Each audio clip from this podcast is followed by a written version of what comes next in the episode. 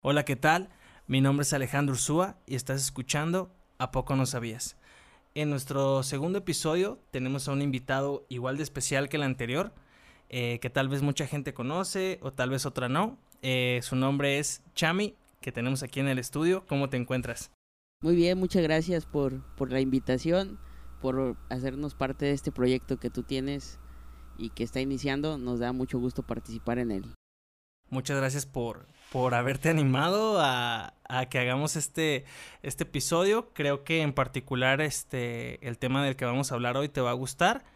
Porque por ahí sé que más o menos te gustan estas, estas ondas de, de, de estos tipos. Así que, ¿estás listo para arrancar? Claro, claro, hay que darle. Venga, entonces, sin más que decir, los dejamos con el segundo episodio de ¿A poco no sabías?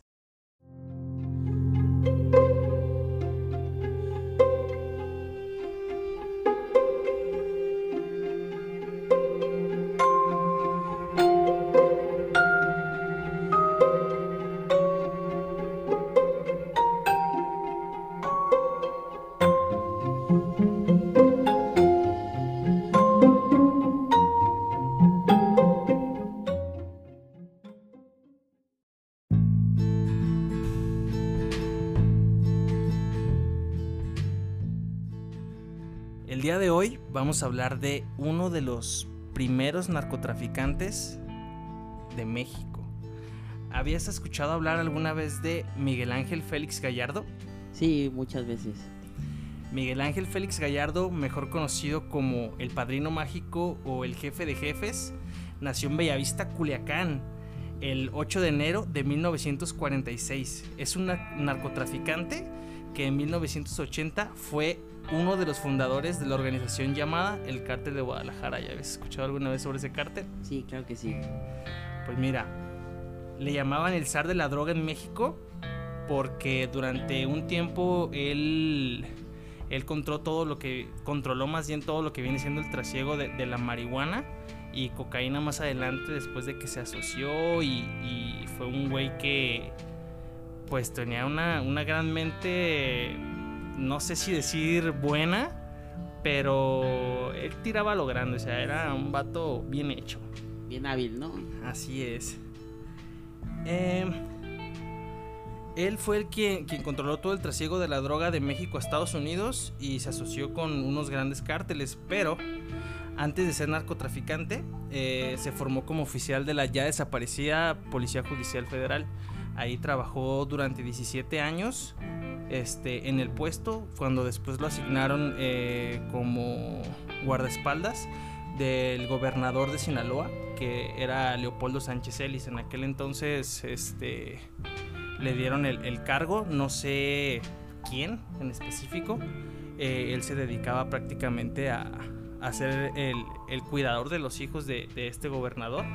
Y, y, en base a eso hicieron una, una gran amistad que este pues creció mucho y de hecho él, eh, este, este señor Leopoldo Celis fue muy importante eh, en, en, la vida de, Miguel, el, jefe de jefes, porque, mmm, ¿cómo te digo? Gracias a, Leopoldo se hizo todo el conecte con otros, con otros gobernadores para que pudieran pasar la, la droga de, de, estado a estado a estado, mucho antes de que, de que inclusive se asociara con, con otros narcotraficantes.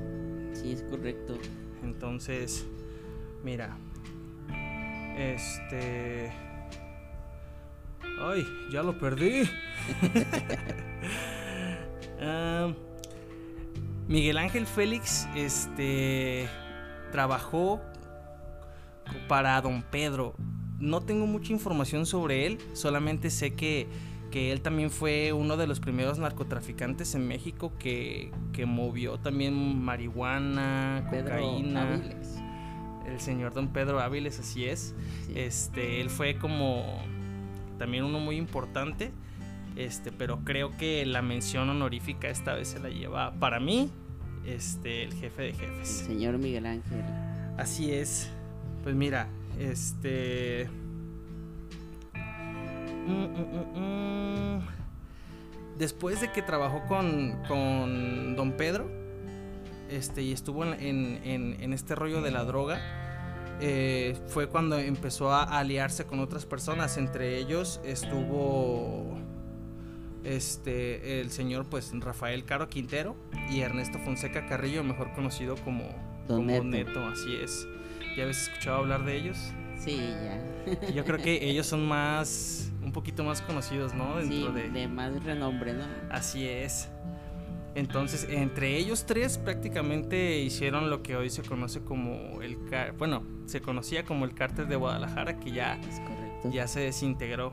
Este, todo esto eh, se hizo con la finalidad de, de hacer un contrabando de drogas, como te vuelvo a repetir, desde México hasta Estados, Unidos. Pero masivamente, ¿no? Así es, a, a lo grande. Estos güeyes iban por billete, prácticamente. Este, fue el primer cártel en hacer vínculos con cárteles colombianos en, los en 1980, o sea, en los 80s, este, eh, tanto en México, yo creo que como en, otros países, eh, no se daban mucho las, las, asociaciones, más bien se peleaban los terrenos antes, ¿no?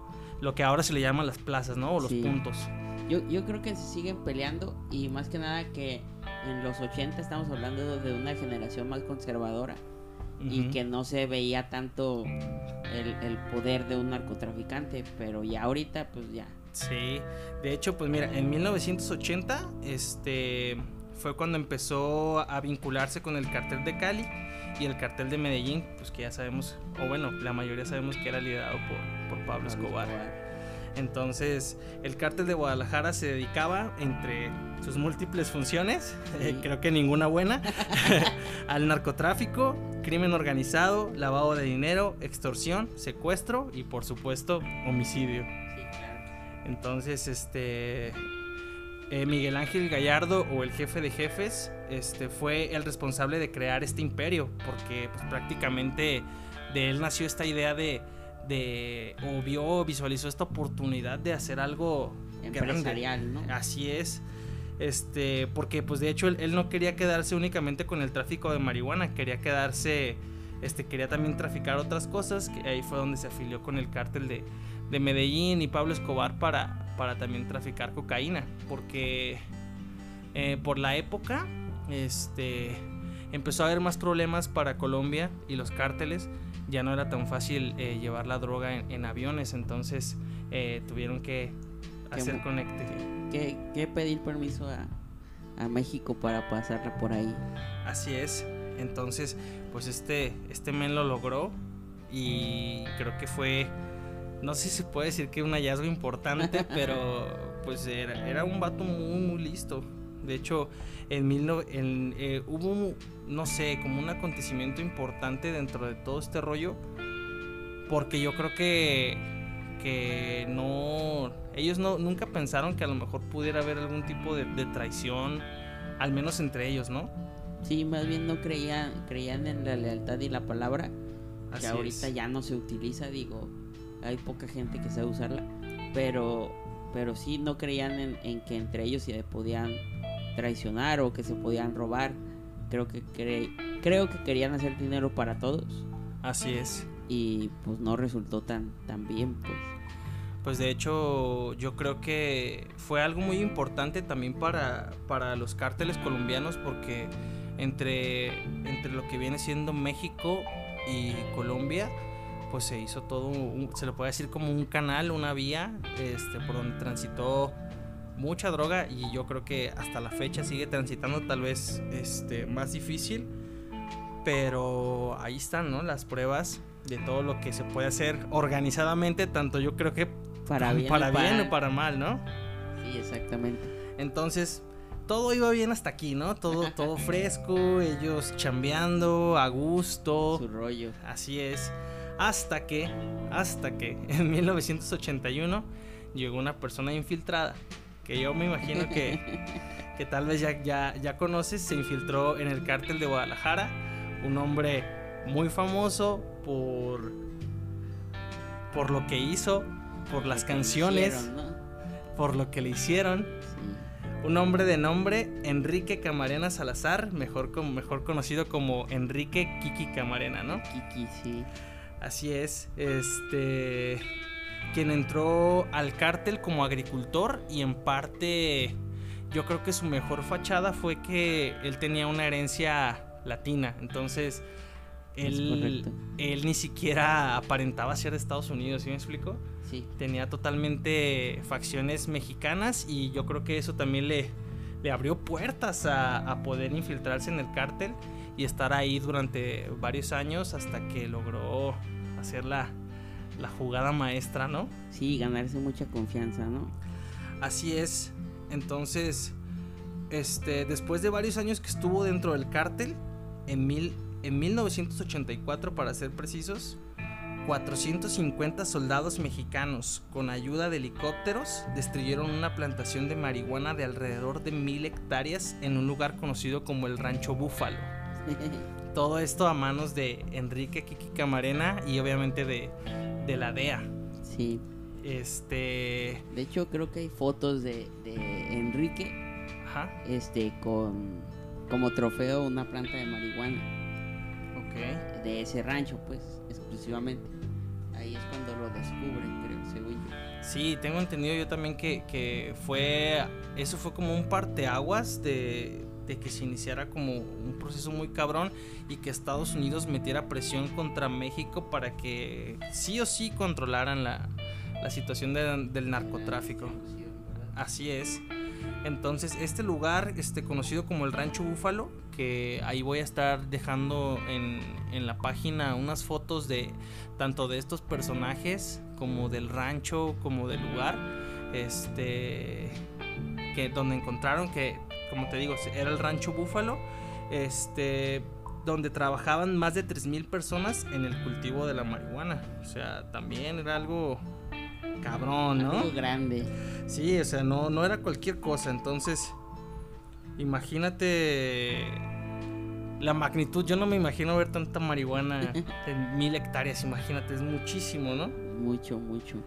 Entonces, mira, esto fue, eran mil personas que se dedicaban al cultivo y su producción anual se valoró en más de 8 mil millones de dólares, güey.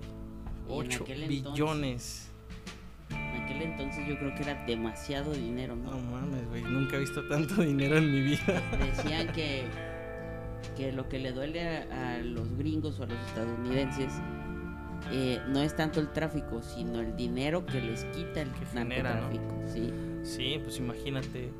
Eh, el, narcotráfico es la empresa extranjera que más dinero le quita a los estadounidenses. Entonces es lo que le duele. Entonces o no le duele, más bien está mal, pues, pero, pero pues es mucho dinero. Muchísimo, muchísimo dinero. Entonces, 8 mil millones de dólares. Fue la segunda operación antidrogas más grande que se ha hecho por la DEA, güey. O sea, iban. Este hombre, Kiki Camarena, pues no sé si decirlo de esta manera, pero tal vez se ganó lo que le pasó. Honestamente, que en paz descanse, pero Ay, güey, es algo muy difícil, ¿no? Sí, es que más que nada afectó a muchos bandos, tanto gobierno, porque como todos sabemos, cada quien lleva su parte. Entonces, afectó el bolsillo de, bandidos, criminales, y también de bandidos que están en, en, la Cámara de Diputados o senadores. Sí, pues de, de hecho en una, una, conversación o unas hojas que escribió Félix Gallardo, Ah, hace mención de que en, en, aquel entonces este no era tanto como una operación delictiva, ¿no? O sea, sí no era permitido, pero el gobierno estaba enterado de que eso existía y, eran coludidos, ¿no? O sea, se hacían favores. Como te digo, o sea, imagínate, él estuvo con, con Don Pedro, ¿no? Sí. Y mientras estuvo con Don Pedro, también era el escolta de, de Leopoldo Celis y sus hijos y de ahí entre Don Pedro tal vez este y Félix Gallardo pues armaron un conecte con los demás gobernadores para pasar la marihuana, o sea, y, esto estamos hablando a lo mejor de algo más chico, ¿no?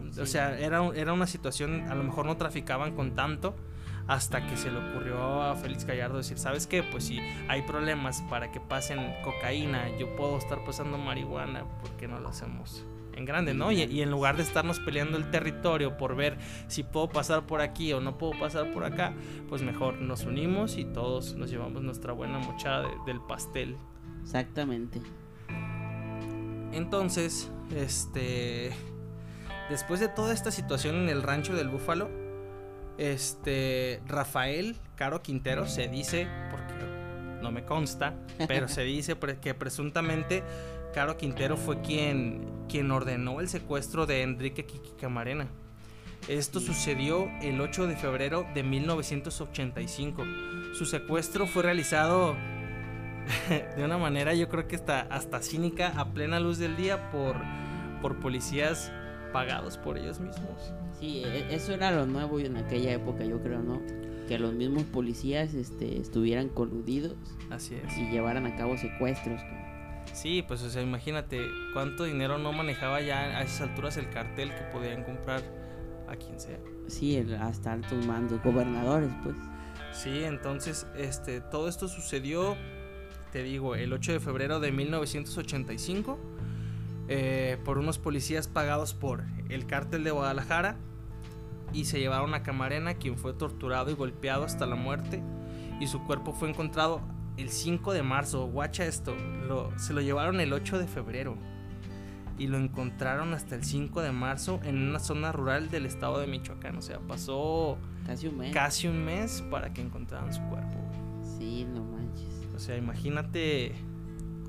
Pues no me imagino. Terror, ¿no? Sí, hasta donde yo sé, lo que investigué, creo que fueron aproximadamente dos o tres días que lo, que lo estuvieron torturando a él y a su piloto hasta que, hasta que lo asesinaron. De hecho, dicen, no sé, no estoy seguro, que tenían un doctor, güey. Tenían un doctor, el cual cuando este Kiki Camarena estaba al borde de, de la muerte, el doctor se encargaba de, de, de, reanimarlo para que lo siguieran torturando, güey. O sea, está, está muy bárbaro muy, muy cabrón. Y digo, tal vez haya cosas peores. Esto es algo, a lo mejor que fue algo muy impresionante, tanto a lo mejor por la época, ¿no? Como tú dices, era, era todo algo así como más... Uh, ¿Cómo se puede decir? Pues sí, más conservador. Más conservador, así es. Entonces, eh, ver ese tipo de noticias o escuchar que, que tres tipos ordenaron e hicieron algo con, con un agente de, de la policía de Estados Unidos es algo Impresionante, ¿no? Sí, la neta sí es algo muy, muy, muy pesado. Entonces, este.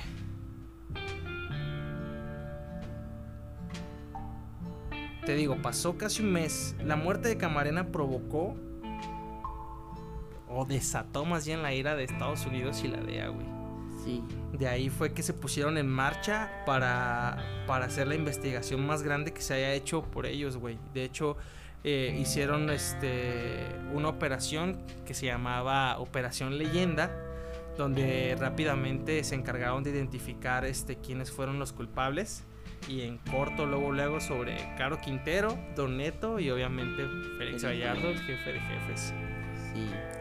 Fueron identificados como los principales sospechosos del secuestro de, de Kiki Camarena y de hecho, a los primeros que agarraron fueron a, a Don Neto y a, y a Caro Quintero. Este Félix Gallardo dicen que él tuvo, no sé si se puede decir suerte, o, o tenía favores políticos y él se encargó de, desaparecerse por, por todavía, creo que aproximadamente cuatro años. Ah, mira, eso no sabía. Después de que agarraron a Caro Quintero y a Don Neto, este, los metieron a la cárcel y todo. Todavía él duró cuatro años más este, para que fuera detenido. De hecho, fue hasta. Ah, fue. No sé el día exacto, pero fue en 1989 cuando lo detuvieron al jefe de jefes junto a Rubén, a Rubén Zuno Arce, quien fue acusado directamente, o sea, a él lo acusaron directamente de, de, él haber matado a, a Kiki Camarena. porque, es el doctor, ¿no? No, no, estoy seguro. Creo que también era un policía. No estoy, no estoy completamente seguro. Pero él fue el, acusado directo de la muerte de Camarena porque la casa donde lo torturaron este, y murió había sido de, de su propiedad. O sea. Sí, pues ya. Lo atoraron y lo investigaron y Y pues, ¿qué más te queda decir, no? Pues ya, ya. Ya estabas. Así es. Después de, que los detuvieron, vino el famoso reparto de las plazas, que yo creo que eso por series de Netflix, porque te contó tu abuelita, te contó tu tío, el que le encanta hablar de esas madres, todos, todos o la mayoría sabemos lo que sucedió esa noche, ¿no? Se hizo el reparto de plazas. Este. Que aquí hay, hay otra cosa. O sea, fíjate cómo está todo bien enredado. Este. Cuando esto pasó, el que estaba en la presidencia era Miguel de la Madrid. Era él era el presidente de México. Este, sale él de la presidencia. Entra. Este. ¿Cómo se llama? Salinas de Gortari entra al, al, poder. Y así, en un abrir y cerrar de ojos, salió el jefe de jefes. Lo encontraron, lo detuvieron. y este. Y se dice, se dice, porque por las mismas palabras de Félix Gallardo, dice que, que él no fue quien, quien mandó organizar las plazas. Se dice, no sé, no me consta, todo esto es presuntamente este que tal vez este, Salinas de Gortari, eh, de la mano de, otro subprocurador que creo que se apellida Calderoni, fue quien convocó la junta y este y repartió las plazas, de los cuales este resalta los nombres de pues de los Arellanos Félix, que son los, los, sobrinos de, de Félix Gallardo. El Chapo Guzmán, que para la época él, él era un un sembrador apenas. Fue hasta entonces que los detuvieron que, él obtuvo el renombre de ser... Un jefe, ¿no? Un jefe, así es. Eh, el Chapo Guzmán, eh, Amado Carrillo, el Señor de los Cielos. Sí. Este... El Mayo Zambada, que también la historia de, de ese men es algo... Algo bárbara, ¿no? Sí, yo creo que es de los más cabrones que hay. Y el Güero Palma, que también ya sabemos que tiene una historia muy... Muy trágica, muy a trágica. De, que tiene mucho dinero, tenía. Así es. Y también resalta el, nombre de los Beltrán Leiva. Todos ellos este, estaban ese día, fueron convocados ese día a la repartición de las plazas. Y de ahí de muchas cosas que se suscitaron, es lo que te digo, imagínate, era, el cártel de Guadalajara, hasta donde yo sé, fue el primer cártel grande que pues, se puede decir que fue internacional. Tuvo conectes con el cártel de Colombia. Este fue fue Félix Gallardo quien abrió punta hacia Colombia, hacia Pablo Escobar y después siguieron sus pasos el Señor de los Cielos, el Chapo Guzmán. Este entonces yo creo que de ahí parte como un imperio, tal vez un ejemplo, un modo de, seguir estas operaciones, ¿no? De, llevarlo a lo grande, porque... ¿Mande? Una línea de seguir las cosas. Así es, porque el... pues ahí tenemos a, De Prueba, Señor de los Cielos, una gran historia también, igual que... que la de Joaquín Guzmán Loera, Alice el Chapo. correcto. Entonces, imagínate, todos estos güeyes de ahí vinieron también las disputas, las peleas por, por el territorio, porque los hermanos no querían, querían cobrar plaza por pasar la droga. Y de ahí se armó un, desmadre. Así es, entonces fue algo. algo muy, muy cabrón. Sí, algo nuevo para la época. Algo muy raro, pues digo que, ahorita no estamos sacados ni, ni, ni exentos de eso Así es. Que también se ve mucho, pues, pero de todos modos nos siguen sorprendiendo con cada, con cada cosa. Sí, y pues mira, de hecho se hizo como una pequeña investigación y al momento de que detienen a Félix Gallardo, en el momento que lo detienen, él, él tenía una fortuna personal estimada arriba de los 50 millones de dólares. No manches. O sea, estamos hablando de que en la actualidad son más de 100 millones de dólares actuales, tiene mucho dinero el señor. Tiene muchísimo dinero. Y otra cosa muy curiosa. Pasó algo un poquito turbio, medio extraño sobre, sobre lo que pasó después de que lo detuvieron. Este, volviendo un poquito atrás, Leopoldo Sánchez Ellis, el, que era el gobernador de Sinaloa, este, te digo, tuvo una amistad muy, muy, muy estrecha, muy grande con, con el jefe de jefes, al punto de que le ayudó a crecer en el ámbito del narcotráfico.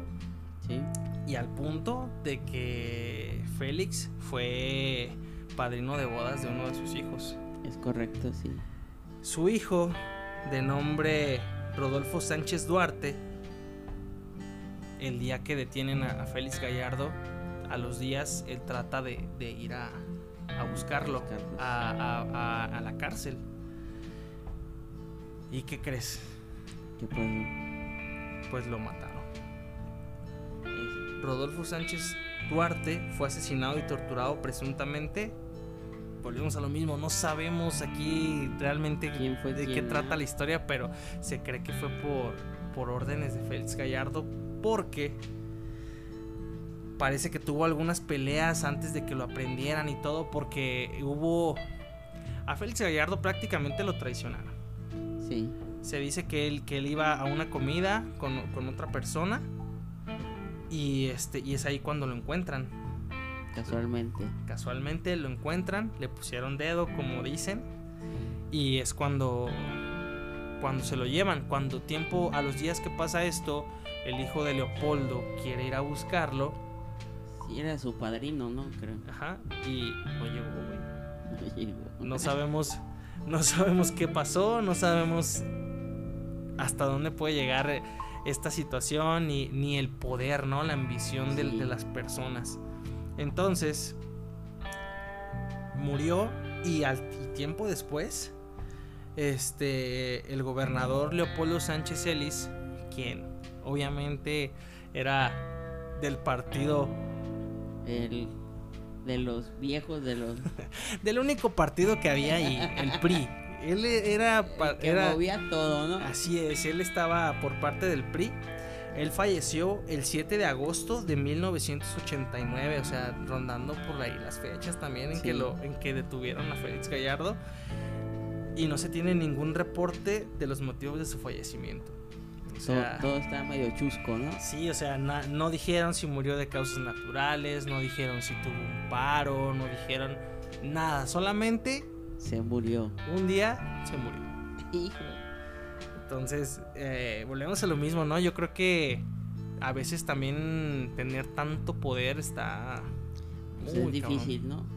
Sí, entonces todo esto ronda sobre sobre lo que te digo, o sea, imagínate Sí.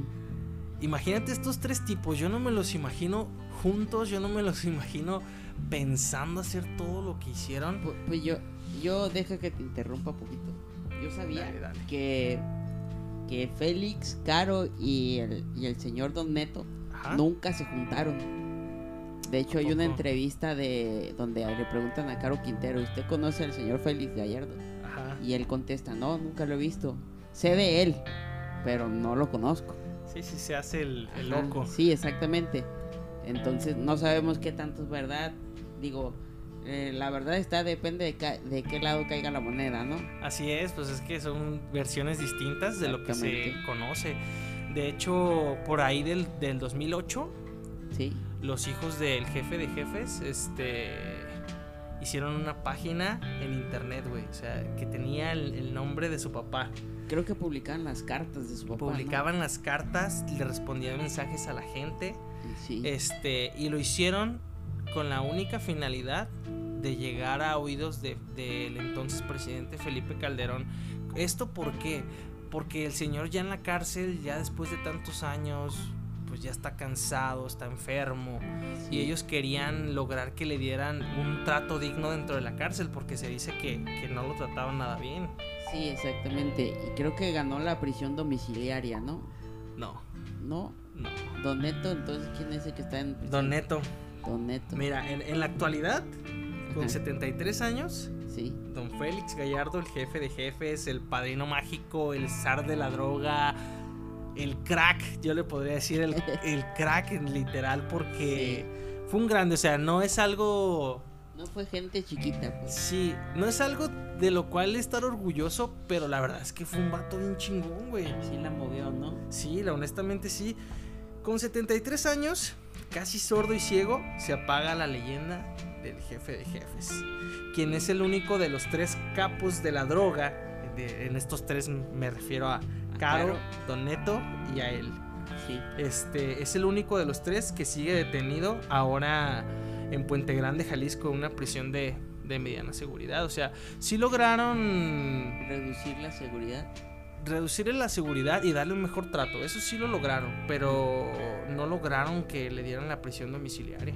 Sí, porque sí leí un poco de que de que sí publicaba sus cartas y, y la periodista Anabel Hernández, que es la experta en temas de narcotráfico, publicó que ella este había tenido oportunidad de hacerle preguntas. Ajá.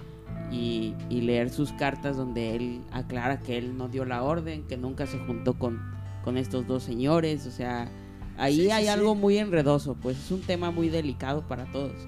Porque tanto tiene que ver el gobierno de México, el gobierno de Estados Unidos y pues bandidos de, de varias partes, ¿no? Tanto de México como, como de Estados Unidos que son los que reciben allá la droga, ¿no? Pues de hecho hay algo que se me hace muy muy turbio, muy de verdad muy extraño.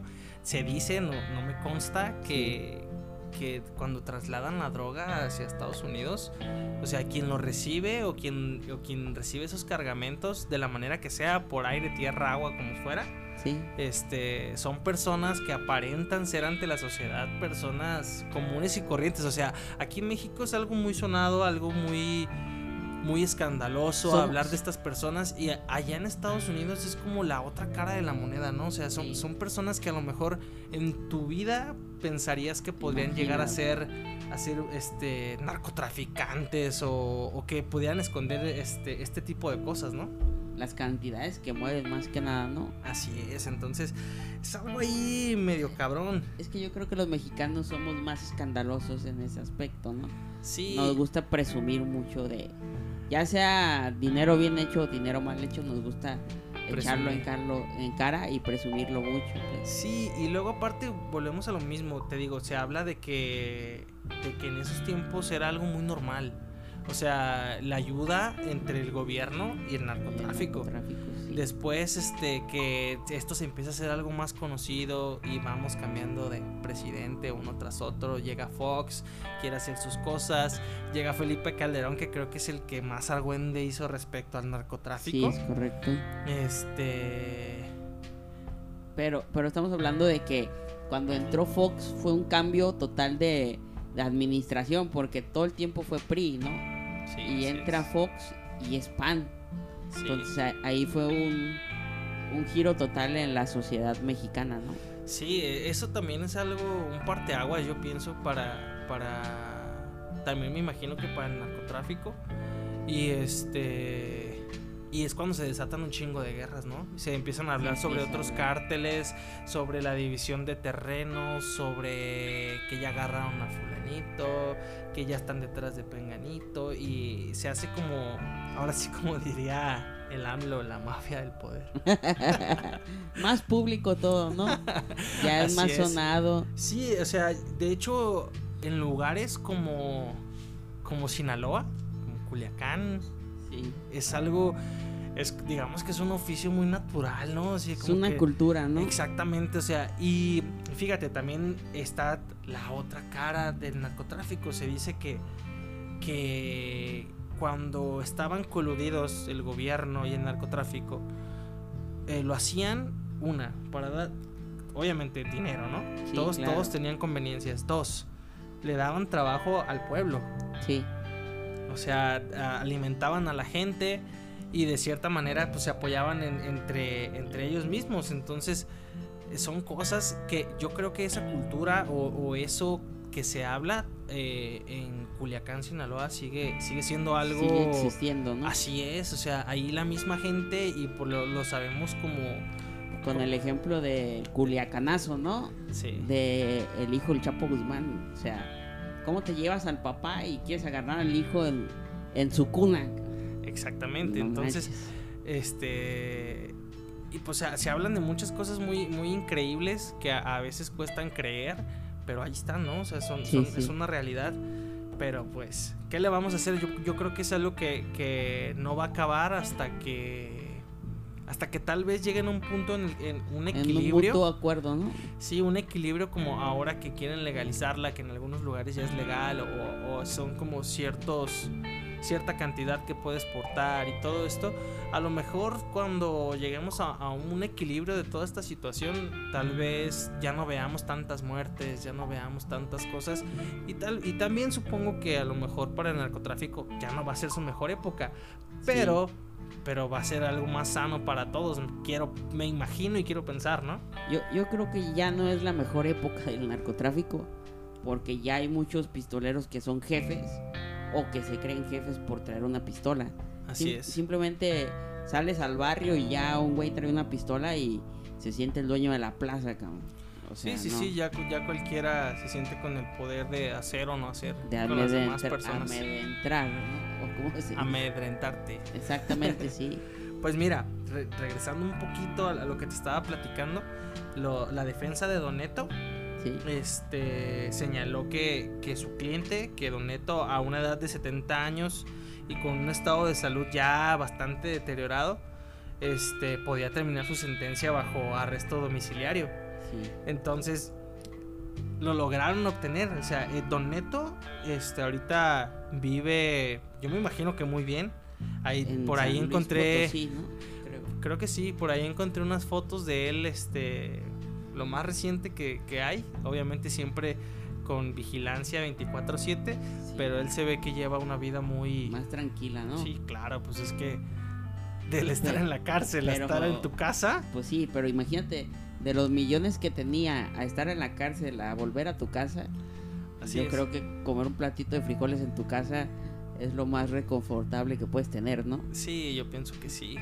Pero que, como quiera por ahí debe tener su, guardadito. honestamente, ¿por qué, ¿por qué no? ¿Por qué no? bueno, bueno. También digo, también el señor Caro Quintero creo que quedó libre, ¿no? Sí, mira, era justo lo que te iba a decir. En agosto de 2013 un tribunal ordenó la libertad de Rafael Caro Quintero al considerar, fíjate, esto es algo muy cabrón, güey, de gente astuta. Fíjate, lo ellos apelaron que él no podía estar en la cárcel porque había, había sido sentenciado en un tribunal que no le correspondía, güey. Injustamente, creo Ajá, o sea, solamente porque no, no fue donde, donde, donde tenían que hacer la sentencia, vaya. Entonces, ante la ley. Es un fallo, sí. Es un fallo y le dieron la libertad. Sí. Después, obviamente, con todo el cagadero que se armó, lo dejaron ir tranquilamente, pero después armaron otra vez todo, todo un papeleo para, para poder atraparlo nuevamente, cosa que pero creo que eso fue cosa de Estados Unidos, ¿no? Que lo estaba pidiendo. No, de, hecho sigue, sigue hasta la fecha, este, Estados Unidos quiere extraditarlo Ajá. Y, y, México también sigue teniendo recompensa a quien lo, quien dé sobre su paradero, así es. Y él sigue siendo un prófugo, o sea, fíjate, yo ahorita me pongo a pensar, ¿seguirá vivo? Pues yo he visto videos de él todavía, o sea... ¿Andando por ahí? No andando por ahí, sino dando entrevistas curiosamente y negando totalmente hasta la fecha lo de el señor Kiki Camarena, ¿no? Que dices, bueno, pues si ya salió de la cárcel el señor, ya está grande, ya no tiene nada que pelear, tiene sus millones guardados, ¿por qué va a mentir al respecto de, de Kiki Camarena? Pero digo, todo puede pasar, ¿no? Así es. Pues, ¿qué te digo? O sea, yo, yo la verdad no he visto videos de él. Ya está setentón, o sea, ya en cualquier momento se nos va. Sí, exactamente, o sea, y a lo mejor y lo logra y no lo agarran, o, a lo mejor y no lo sabemos. Pero y tal vez ya ya está ya falleció o ya falleció, sí. Entonces, este, yo creo que tuvo la fortuna, así justo como Félix Gallardo, de, no caer al mismo tiempo que Don Neto y Caro Quintero a la cárcel. Tuvo fortuna de, rodearse de, influencias para no caer tan pronto. Y así le pasó a Caro Quintero. Tal vez sí duró muchos años en la cárcel.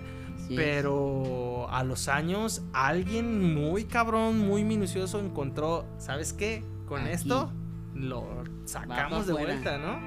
Sí. Entonces, sí, obviamente, este, ya no se supo nada sobre si hicieron o no hicieron. Este, quién sabe si después de salir eh, Don Neto de alguna forma o Caro Quintero tal vez este, siga o no haciendo cosas. Sí. Yo creo que no lo sabremos. Este. Y el único que sigue ahí en la cárcel es Don Félix Gallardo, el jefe de jefes. Quien se dice que si logra cumplir su sentencia, honestamente yo no creo, a los 110 años, güey. 110 años, ¿saldría libre? Saldría libre de la cárcel. Es mucho tiempo ya. Ya, o sea, si ahorita tiene 73 años. No, todavía le cuelga un rato, ¿no? Sí, muchísimo. Entonces, y ya, ya tiene problemas de ceguera y de sordera. Yo vi una foto la última vez y sí se veía muy, muy acabado. Digo, ¿a quién no acaba la prisión, pues? Sí, claro. Pero estar rodeado de tantos lujos y después verte en prisión, imagínate la depresión que tiene el señor, Sí, sí, sí, me imagino. Y digo, cada quien obtiene lo que se merece, como dicen, ¿no? O sea, también el señor no es un santo, ni él, ni Don Neto, ni, ni Carlos Quintero, o sea, ninguno. Este. Pero pues por algo sigue ahí, ¿no? Y yo me imagino, quiero pensar yo que que no lo quieren dejar salir a su arresto domiciliario porque es el único que queda ahí adentro, o sea, tenerlo fuera sería como como una bofetada para la gente, ¿no? Como para Estados Unidos, así como yo creo que sabe más de la cuenta y por eso no lo quieren dejar salir. Si crees, no sé. Porque algún periodista intrépido como los que ha habido aquí en México, que han silenciado muchas veces, puede ir a salir una entrevista y cuenta su verdad. Sí, eso también es muy cierto. Y, no le conviene a, personajes que ya no están en el poder, pero sabemos que han estado tras bambalinas de muchas cosas, ¿no? Sí, todo eso es, es algo muy, muy cierto, muy verdadero. Y, al mismo tiempo es algo que, nunca sabremos, ¿no? Porque tal vez, tal vez no haya no haya persona que a lo mejor a, ahorita a la fecha pueda entrar a, hablar con él como tal vez él tampoco ya no ya nunca pueda ver la luz del día fuera de, de una celda, ¿no? O recuerde, creo que está un poco senil el señor ya. Sí, también. Sí, de hecho, el, en, a un, te digo, a una persona que le entregó sus escritos, aparte de sus hijos, decía que sus escritos eran muy vagos, o sea, él escribía, redactaba o platicaba una historia y de un momento a otro ya estaba hablando de otra cosa. Sí, pues que ya la edad ahí, pues ya. Entonces dice que, que él prácticamente juntó todo lo que tenía y así, este pedazo queda con, el de acá y así armó toda la historia. Y, y no sé, o sea, yo, yo personalmente no te puedo decir que son personas, personajes que yo admiro, pero sí son personas que se ganaron el respeto de mucha gente. Eh, se hicieron personas de renombre, se hicieron personas de cuidado también. Exactamente. Este. Y que marcaron un, una forma. Una tendencia, ¿no? Sí, no creo, bueno, no sé, pero fueron como, ¿cómo te lo puedo decir? Como un parteaguas. Sí, fue como un parteaguas, o sea, imagínate, tú, tú en, en aquel entonces te imaginarías que una persona o tal vez estas personas, porque obviamente todo, había mucha gente más detrás de ellos, este, pudieran llegar a hacer tal cosa o, o, qué los llevó a imaginar que podrían hacer eso, ¿sí me explico? Sí, imagínate la mentalidad de tanto del jefe de jefes, como tú dices, y del señor Don Neto y Don Caro para, para hacer tremendo imperio, se podría decir. Sí. Tanto de bien y mal, pues. Pues fíjate, de, de hecho, hay una cosita, un pequeñito detalle que se me voló ahí. Cuando el jefe de jefes estaba con Don Pedro, Ajá. este, se dice, fíjate, hay una historia ahí que de hecho sale en la serie de Narcos, yo no la he visto, eh, vi, ese pedazo en particular, no sé si sea cierto, este, donde hablan que, de hecho Félix Gallardo ya tenía la idea de hacer como esta, esta, esta, esta unión entre todos Y este. Y según a lo que yo sé, la versión oficial es que a, don Pedro lo, lo, traicionó el ejército. O sea, él tenía comprados a, varios, varios militares, varias gente en el poder. Y, y lo agarraron en, esta famosa Y que le dicen. Este. Por los militares. Y ahí fue que lo desarmaron. Y con sus mismas armas. Lo mataron. La historia que sale en Narcos, en este fragmento que yo vi sale igual. Ellos se van porque no se hace el, primer acuerdo. Este, hay una disputa, hay una pelea. Le dice Don Neto, le dice a, a Félix que, que vamos con todo, que él sabe que lo respalda. Acto seguido, él, él no quiere acceder a, a, bajar del mando a Don Pedro. Se va con él, le dice que, pues que nada más le avise a su familia dónde lo van a enterrar porque él ya sabía que, que lo iban a matar. Que lo iban a matar, así es. Entonces, acto seguido llega la policía que concuerda con la con, con, la, versión real, ¿no? Ajá. Este los bajan a todos y no los matan a, los acompañantes y a don Pedro menos a, a don ah, Félix. Entonces, creo que era la ministerial en aquel entonces. Ajá. Entonces ya llegan, le dice, ha estado neto, pasa todo esto, supuestamente ahí el tiro de gracia se lo da Félix, Gallardo a don Pedro. Sí. Te digo, son cosas que no sabemos, son cosas que tal vez están muy fuera de la realidad o tal vez no. Exactamente. O sea, es, así como que... Cada quien tiene su verdad, ¿no? Sí, como que te lo dejo a tu criterio y tú sabes qué es lo que quieres creer. Exactamente. Yo, yo te puedo decir una cosa. Yo, en base a lo que investigué sobre Don Félix, ¿Sí? me atrevería a decir que tal vez sí sucedió tal cual. Me atrevería a decir, no sé, estoy tal vez ya hablando de más. Que él le dio el tiro de gracia. Sí, y de, y de ahí es cuando le dice, nos vamos para Culiacán. Y él dice, no, nos vamos para Guadalajara.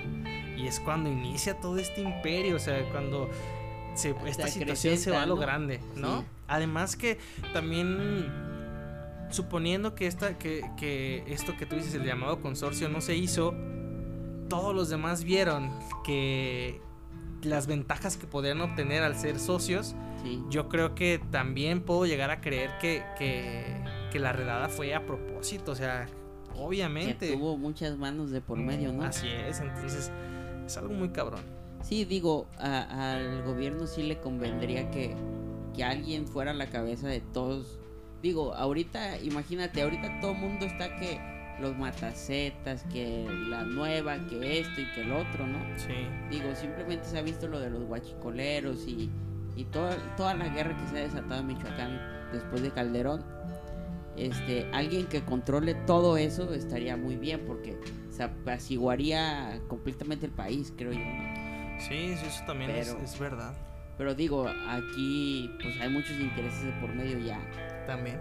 También, como te digo, cada quien es jefe de, de, sus actos y, y todo mundo se siente jefe, entonces pues está muy, muy fea la situación actual, pues. Así es, así que pues esperemos que a lo mejor un día no muy lejano y con toda esta situación que vivimos actualmente, tal vez las cosas cambien. No creo, pero tal vez. Sí. y pues esta, esta es la historia de, del jefe de jefes, del padrino mágico. A mí honestamente me gusta más el nombre del padrino mágico, como que tiene un toque, un toque humorístico y en algunos puntos concuerda con, con la actitud de este señor, pero también ah, otro dato curioso, este los Tigres del Norte hasta la fecha no aceptan que la canción es de él. Es para él. Fíjate, yo, yo, tengo otro dato curioso. Yo sabía que esa canción era para el señor Arturo Beltrán Leiva. Ajá. Porque también era nombrado el jefe de jefes. Jefe de jefes. De hecho, cuando lo mataron por ahí del 2007, creo, si mal no recuerdo, este, en las noticias lo presentaron como matan al señor, al jefe de jefes, al señor de las botas blancas. Entonces, pues ahí está la, duda de para quién es la, canción, ¿no? De quién es la rola. ¿Quién es el verdadero jefe, jefe? Sí, y yo creo que los inmortalizan también al, hecho de, hacerles canciones. y, y, se vuelven parte de la cultura mexicana. Es correcto. Por lo mismo, o sea, yo, yo he escuchado esa canción varias veces. Te prende, ¿no? no, no te puedo decir, no te puedo decir que me, que me gusta, pero tiene algo, ¿no? O sea, o, también la de Yo no maté a Camarena. Ah, sí. otra rola muy sonada por este tipo de personas o por gente que le llama mucho la atención esta vida, ¿no? Que, que, aspiran a lo mejor a, a, eso o buscan crecer, ¿no? les gusta, ¿no? Sí, exactamente, simplemente les gusta les gusta este todo eso que, que, alguna vez vieron, escucharon o les dijeron, ¿no? Sí, yo creo que es una mentalidad pobre de querer ser como alguien que no eres y, realmente pues no lo haces para bien, pues, ¿me explico? Sí, así es. Quieres llegar a ser un gran pistolero, un gran narcotraficante, pero no por, por cuestiones de, ayudar. Porque te voy a comentar, estaba viendo una entrevista a, cuando detuvieron al señor Joaquín Guzmán. Ajá. A, unos, a unas personas de la sierra Ajá. que decía, el señor decía, si hace falta luz aquí en esta cuadra, el Señor venía y la ponía. Si hacía falta una banqueta, el Señor mandaba a quien pusiera la banqueta. O sea, a eso me refiero. Pero ahorita la gente o los jóvenes de, ahora no piensan en, ah, pues hace falta en mi colonia esto y por eso soy un... O en mi casa, ¿no? Ajá, o en mi casa falta comida y por eso soy. Sino simplemente quieren traer su camioneta, se ganan sus 10 mil dólares y ya quieren andar montados en su troca. Hacer y deshacer. Ajá, o sea, es una mentalidad muy pobre que tenemos los mexicanos ahorita, en la actualidad. Y queremos presumir lo que no tenemos o lo que no somos. Y, y pues la verdad tenemos ejemplos muy grandes de cómo se acaba en esta vida. Simplemente uno de los pistoleros de Arturo Beltrán Leiva, como te comentaba, tenía 21 años cuando, cuando fue muerto. O sea, y te estoy hablando de que ya era escolta de un señor pues, de renombre, ¿no? Sí, sí, sí. Y, que ahorita los jóvenes de 17, 18 años andan en sus motitos de punteros y, creyéndose, ahora sí, como el jefe de jefes, pues qué vergüenza, ¿no? Sí, honestamente sí es cierto. Pero pues fíjate, yo a veces me pongo a pensar eh, justamente en eso, ¿no? Como tú dices, ¿qué, qué situación te lleva a hacer ciertas cosas, ¿no? O sea, a lo, a lo mejor, como ve, no sé, Félix, don Félix Gallardo, yo quiero pensar, no lo sé, pero a, lo que yo veo en sus inicios de su vida, a lo mejor él no tuvo la necesidad de, ser narcotraficante, ¿sí me explico? Yo creo que fue ambición. Porque digo, siendo escolta de un político creo que ganarías bien, ¿no? Yo creo que muy bien. Y más porque arriesgas tu vida.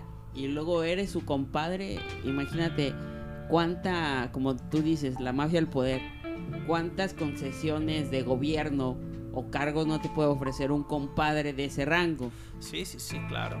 Entonces, yo a, que volvemos a lo mismo, está la otra cara de la moneda de personas este que viven en la pobreza, que creo que como no, no conozco bien su historia, pero creo que el Chapo viene de una situación parecida. Muy, muy pobre. Este que, que, en el cual a lo mejor también donde nació, donde creció, es algo que ves todos los días, pues tú aspiras a hacer algo similar, ¿no? O mejor.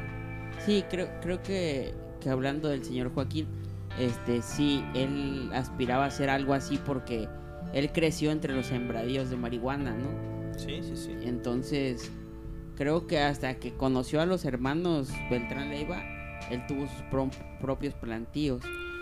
Pero estamos hablando de que él creció en una cuna muy humilde y que ayudó a mucha gente también, pues. Pero así mismo dañó, ¿no? Volvemos a lo mismo con Félix Gallardo. Yo no sé. No sé totalmente su infancia porque no encontré mucha información. Esa es otra cosa que se me hace muy impresionante. Que a, la fecha son personas súper importantes que, que, como te vuelvo a repetir, son los que marcaron una diferencia en el narcotráfico en México. Y no hay mucha información sobre ellos. De hecho, de Don Pedro, Cero. Así, cero. O sea, muy, muy así de que Don Pedro fue fulanito de tal. Y él hizo esto y, estuvo afiliado con Félix, Caro y Don Neto. Eh, te, pones a buscar más información sobre los demás, hay es un poquito más, pero es muy, muy escaso. O sea, tienes que de verdad escarbar, escarbar, escarbar para encontrar yo creo por los medios que no existían anteriormente y ahorita la facilidad del internet, ¿no? Sí. Y la popularidad que tienen los renombres como Beltrán Leiva, Zetas, este, Guzmanes, eh, Zambadas, todos esos nombres que son muy sonados tanto por corridos y, por internet, pues que ya suenan en todo el mundo. Así es. Pues mira, para ya no hacer el cuento más largo, honestamente yo cuando lo investigué sí me sorprendí de muchas cosas y te digo, o sea, no es el más pesado, me atrevo a decirlo, pero sí fue alguien muy importante, ¿no? Sí, yo creo que tanto, es una cabeza importante. Tanto él como sus coludidos, ¿no? O sea, yo creo que hasta cada uno por separado podrían tener una o pudieron haber hecho grandes cosas, ¿no? Entonces, este ¿qué te pareció? ¿Ya sabías ya sabías cosas sobre Don Félix? ¿Sabías qué es lo que había hecho o no? Lo había escuchado mencionar, no a fondo como ahorita platicamos, pero sí lo había escuchado mencionar solamente. Sabía un poquito más de los actuales y de y del señor Caro y de Don Neto no sabía mucho tampoco. Sí, así es. Entonces, pues son personajes este que te digo, se vuelven parte de la cultura mexicana porque digamos que es, es parte del día a día en México, ¿no? Sí, igual como tú dices, en Sinaloa son es su cultura y ya se está haciendo popular en todo México, creo yo, ¿no? Sí, se está popularizando. Y pues bueno, esperemos, como, como te decía anteriormente, que en algún punto haya un equilibrio de las cosas para que no haya tantos muertos, para que no haya tantos afectados, así es. Y, y, pues se logre hacer un cambio, honestamente te lo digo. Yo, no creo que pase pronto, pero. Pues ojalá que los chavos entiendan que, que pues no es nomás traer una pistolita y y ya soy jefe, ¿no? Sí, sí, mira, si yo me atrevo a dar un consejo sería sería como ahora sí que como todos dicen, ¿no? Hay que saber andar entre la mierda sin mancharse, hay que saber andar entre el fuego sin quemarse, ¿no? Exactamente. O sea, tú puedes ser la persona más humilde o puedes venir desde más abajo o puedes estar desde lo más arriba y creer también que, que por ser quien eres o tener influencia puedes ajá, puedes ser una, una persona de, de, este tipo. Yo creo que en primera, como, como bien dice Caro en una entrevista, ¿por qué entro a esto? ¿Es, es, ganar dinero fácil? Nada es fácil. Exactamente, o sea... Por ah, gusto, ¿no?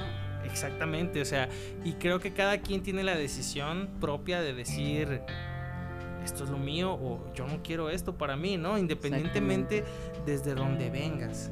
Sí, de donde vengas, pues digo, hay futbolistas que vienen de inicios muy muy humildes. Así es. Y no por eso son bandidos, digo yo. Exactamente, o sea, volvemos a lo mismo, o sea, hay muchas muchas versiones, muchas caras de, de, tantas situaciones que, que, a veces te sorprendes, pero es ya depende de, ti como persona, qué es lo que tú quieres para ti, ¿no? ¿no? Así es.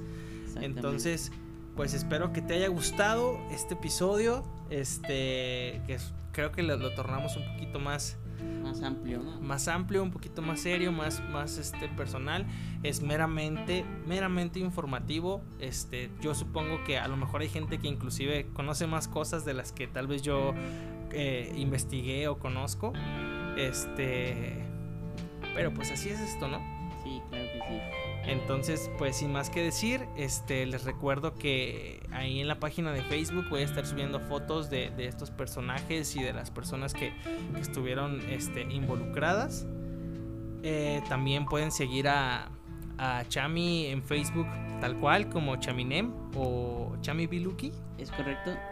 Este, que si no lo conocen, es un, es un rapero de aquí de, de Jalisco. Este, vayan y escuchen sus rolas. Por ahí les voy a dejar algún enlace para que lo escuchen. A mí me pueden encontrar como A Poco No Sabías en todas las redes sociales. Me pueden escuchar en Spotify, en Apple Podcast, en YouTube o en cualquier plataforma de podcast que, que, que pueda existir. Supongo que ahí voy a estar. Así que, pues bueno, con esto me despido. Muchas gracias, Chami, por, por haberme acompañado, por haberme aguantado. Bueno, yo creo que estuviste cómodo con el tema, ¿no? Sí, fue, fue algo muy cómodo. Te agradezco a ti por habernos invitado. Y pues aquí estamos a la orden cuando, cuando sea necesario, ¿no? Y nos vuelvas a invitar. Gracias, gracias. Perfecto. Pues muchas gracias. Y esto fue A Poco No Sabías.